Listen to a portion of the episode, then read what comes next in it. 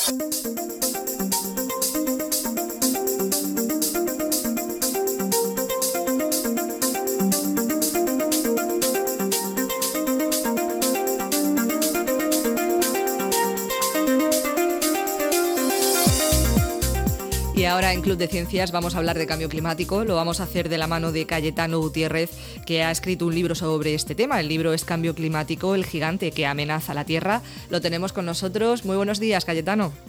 Hola, buenos días. Estamos hablando de un tema que ya de por sí, de por sí es polémico, ¿no? Y de ahí la dificultad de poder tratarlo en un libro, como has hecho.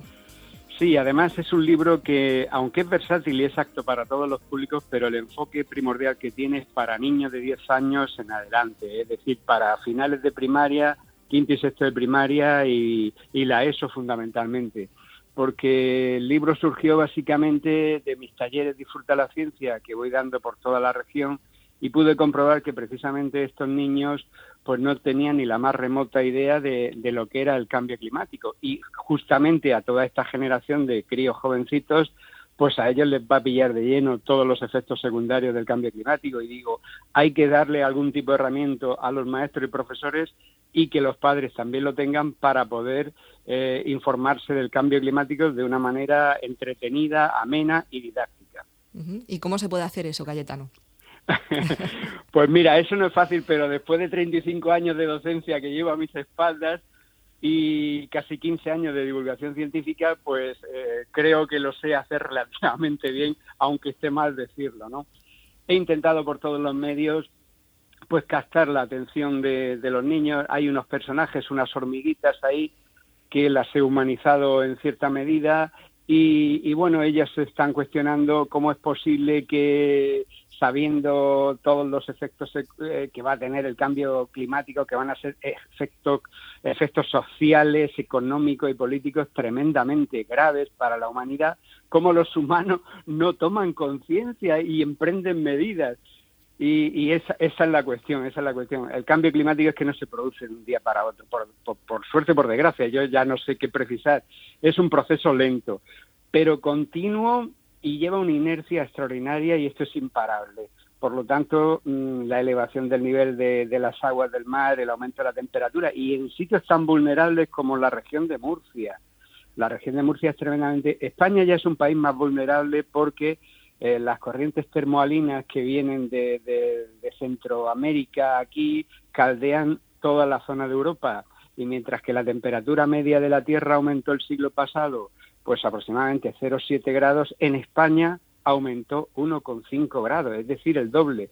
Y en las zonas del Levante, pues todos sabemos la polémica y la problemática que hay aquí en la región de Murcia con el agua. Entonces, el tema de la agricultura y el tema del turismo aquí van a cambiar significativamente a lo largo de este siglo. Uh -huh. Hombre, un poco también los efectos de, de, ese consumo también de los recursos y que también lo hemos podido ver con, con todo el tema de, del Mar Menor, donde ahí también entra en cuestión dos pilares fundamentales para nuestra economía, que es el tema turístico y también el tema agrícola, ¿no? Exactamente. Es que son dos, dos pilares con, con un impacto ambiental.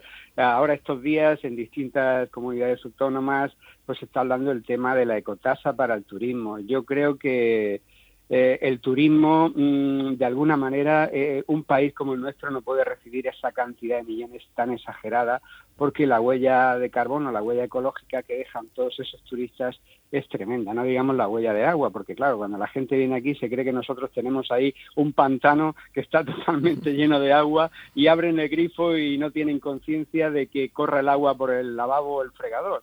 Y aquí tenemos verdadero problema con el tema del agua y evidentemente se debería diversificar mucho eh, aquí en la región de Murcia todo el tema industrial y no centrarlo exclusivamente en el sector del turismo y en el sector agrícola porque insisto hay ya datos más que suficientes para demostrar que esa situación a lo largo de este siglo va a cambiar sí o sí sin ningún género de duda. Estábamos hablando en principio ¿no? de, este, de este libro que presentas esta semana, eh, un poco con las técnicas que has empleado también para acercarte a los chiquillos. También básicamente lo que se intenta es concienciarlos, ¿no? explicarles que hay que hacer un consumo también sostenible, coherente, ¿no? todo este tipo de asuntos. Efectivamente, en esa línea va. Eh, el libro, la, la evolución un poco del libro está formado por unos ocho capítulos eh, surge, el primero es cómo se forma el planeta Tierra y cómo aparecen los humanos, después las distintas revoluciones industriales, después se habla de las leyes que rigen la naturaleza. En la naturaleza no hay basureros, no hay un servicio de recogida de basura diario para recoger la basura, no tienen problemas con la energía porque tienen energía gratis y, e infinita, que es la energía solar. Después hablo también de cómo los humanos alteran ese equilibrio, cómo surge el cambio climático qué efectos tiene el cambio climático y termino con, lo que pueden hacer los ciudadanos para paliar el cambio climático. Y ahí respondo de lleno a tu pregunta. En el libro insisto muchísimo que es crucial introducir en los centros escolares la problemática del cambio climático. Y por eso indico que este libro puede ser un material curricular excelente tanto para los maestros como para los profesores de finales de los últimos años de primaria y primeros años de, de la ESO, para que tengan ahí un material relativamente ameno y sobre todo eh, muy útil para trabajarlo en clase y ver qué medidas y qué compromisos puede adquirir, porque lo fundamental, como tú dices, es que tanto los padres como los hijos adquieran un compromiso ético en la lucha contra el cambio climático, porque podemos tener leyes maravillosas que lo regulen, pero si la ciudadanía no se implica en ese proceso, la guerra contra el cambio climático la tenemos perdida a priori. Es fundamental la colaboración ciudadana y sobre todo la solidaridad internacional, porque de nada sirve que un país diga yo voy a tomar muchísimas medidas para frenar el cambio climático y el de al lado pues no toma ninguna medida. Pues mira, si es que en la globalización que tenemos el medio ambiente es algo global, las nubes y el aire se mueven para uno y para otro, por lo tanto afectaría indistintamente al que ha tomado muchas medidas y al que no ha tomado ninguna. Por eso es fundamental la solidaridad internacional en esta lucha contra el cambio climático. Eh, comentabas que el cambio climático es una realidad, eh, ya podemos decir que hay datos objetivos ¿no? que hablen de eso, no, no, es un mito. ¿Qué datos tenemos que nos hagan constatar que se está realizando?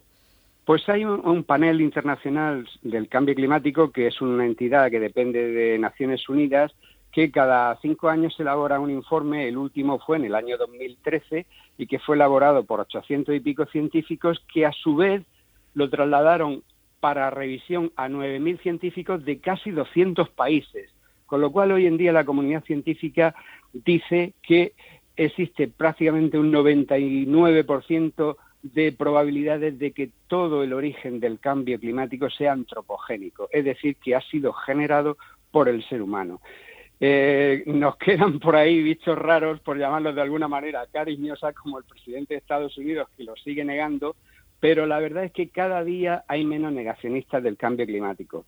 Ya en la época de años atrás estaban los llamados mercaderes de la duda, que siguen estando, que son personas que siempre niegan eh, las evidencias científicas. Pasó con el tabaco, que el tabaco no perjudicaba, pasó con la capa de ozono, ha pasado con el cambio climático, ahora lo tenemos con, el, con los disruptores endocrinos y se dedican a sembrar dudas, sobre todo en los medios de comunicación, pero no en las revistas científicas de impacto, porque ahí hay unos consejos de redacción y como no hay datos, pues esos artículos suyos siempre son rechazados. Y nada más que tienen cabida en muchos medios de comunicación donde las grandes multinacionales son dueñas de esos medios de comunicación y le dan voz en esos medios de comunicación. Por lo tanto, ya negacionistas de cambio climático ya brillan por su ausencia, afortunadamente. Eh, recordamos que el libro se presenta esta semana, va a ser el próximo viernes a las 7 de la tarde en el Museo de la Ciencia, por si hay algún oyente que quiera acercarse para conocer en persona también un poco todo, todo este cuento. Eh, también queríamos saber dónde podemos comprar el cuento, si está accesible en qué librerías. Ahora mismo solamente lo tengo en librerías de Cartagena, pero la semana que viene voy a ver si lo coloco en varias librerías ahí en Murcia. No obstante, el día de la presentación en el propio acto de presentación habrá la venta eh, ejemplares del libro. Y en el futuro pues, voy a ver si lo coloco en alguna plataforma tipo Amazon o, cualquier otra similar para que cualquier persona desde cualquier parte del mundo pues, lo pueda conseguir.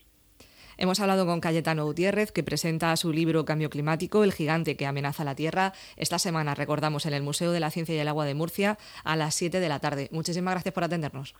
Gracias a vosotros por darme la oportunidad de dar a conocer este libro. Muchas gracias.